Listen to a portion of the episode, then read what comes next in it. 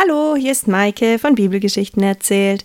Ich freue mich, heute wieder mit dir auf Geschichtenreise zu gehen und wünsche dir gute Begegnungen. Viel Spaß! Auch Boas ist noch ein bisschen verwirrt nach dieser Nacht. Er richtet sich, wäscht sich und sagt seinen Arbeitern, er muss noch etwas in der Stadt erledigen.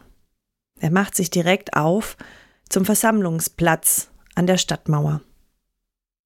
Dort ruft er den Verwandten zu sich und die ganzen Ältesten, denn er braucht Zeugen. Er braucht Menschen, die wissen, um was es geht, welches Anliegen er vorbringt, damit auch alles sein Recht und seine Ordnung hat.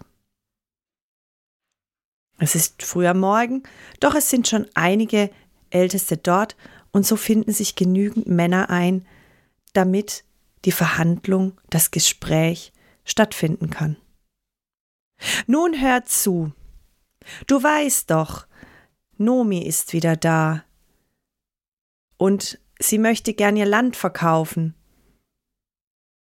Und du hast das Erstrecht, denn du bist näher verwandt als ich, und ich möchte dir sagen, ob du es nicht kaufen möchtest. So bleibt es innerhalb unserer Sippe. Ja. Hm. Der Mann, er kommt ins Überlegen, ja gern. Ja, er kennt das Stück Land. Ach, das wäre schön. Ja, ich hätte Interesse daran. Doch Boas hat weitergedacht. Ja, da gibt es noch eine Kleinigkeit, die du wissen musst. Wenn du das Stück Land kaufst, musst du die Schwiegermutter Nomis heiraten. Ruth ist ihr Name, sie ist fleißig, eine hübsche junge Frau. Du musst nur wissen, wenn sie dir einen Sohn gebärt, dann ist er der direkte Nachkomme Elimelechs, und somit würde das Stück Land wieder Nomi zufallen.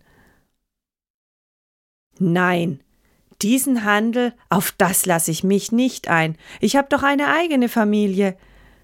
Nein, du hast das Recht, du kannst das Grundstück gern erwerben, wenn du Ruth zur Frau nehmen willst. Die beiden Männer nicken sich zu. Die Ältesten warten gespannt, was passiert. Sie haben alles genau mitverfolgt. Da löst Boas seine Sandale und auch der Verwandte nimmt seinen Schuh. Es ist ein altes Zeichen, um einen Vertrag zu schließen. Die beiden Männer tauschen ihre Schuhe aus. Und somit ist der Handel perfekt und rechtens. Die Zeugen, die Ältesten, sie haben alles genau beobachtet.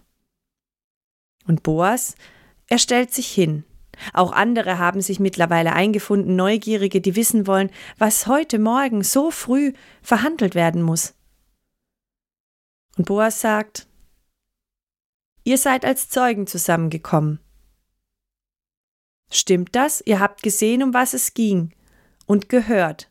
Und die Ältesten und die umstehenden Männer sagen ja, wir bezeugen es, möge der Herr deine Frau so reich beschenken, wie Rahel und Lea, von denen alle Israeliten abstammen.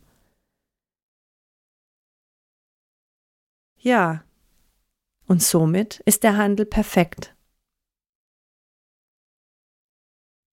Niemand weiß zu diesem Zeitpunkt, dass Nomi durch Ruth einen Nachkommen bekommen wird, dass sein Name in Bethlehem berühmt werden würde, Sie wünschen Ruth und ihm viele Nachkommen.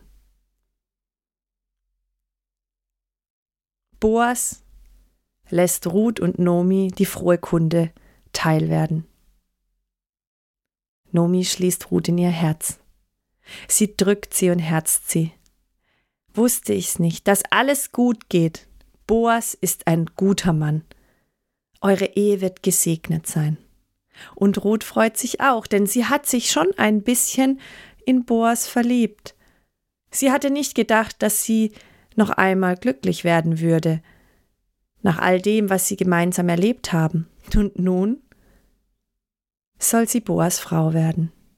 Es dauert auch nicht lange und die Hochzeit findet statt. Boas und Ruth heiraten. Es ist ein schönes Fest.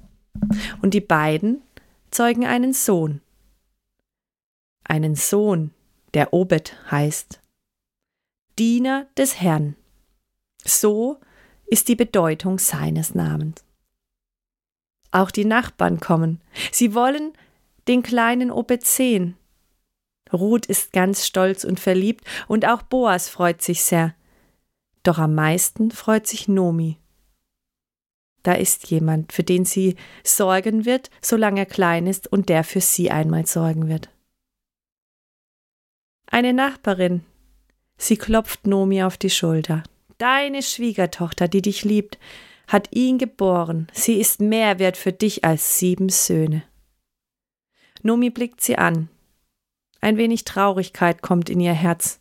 Ihre Söhne, ja, verloren hat sie sie. Damals. Doch lang ist es her.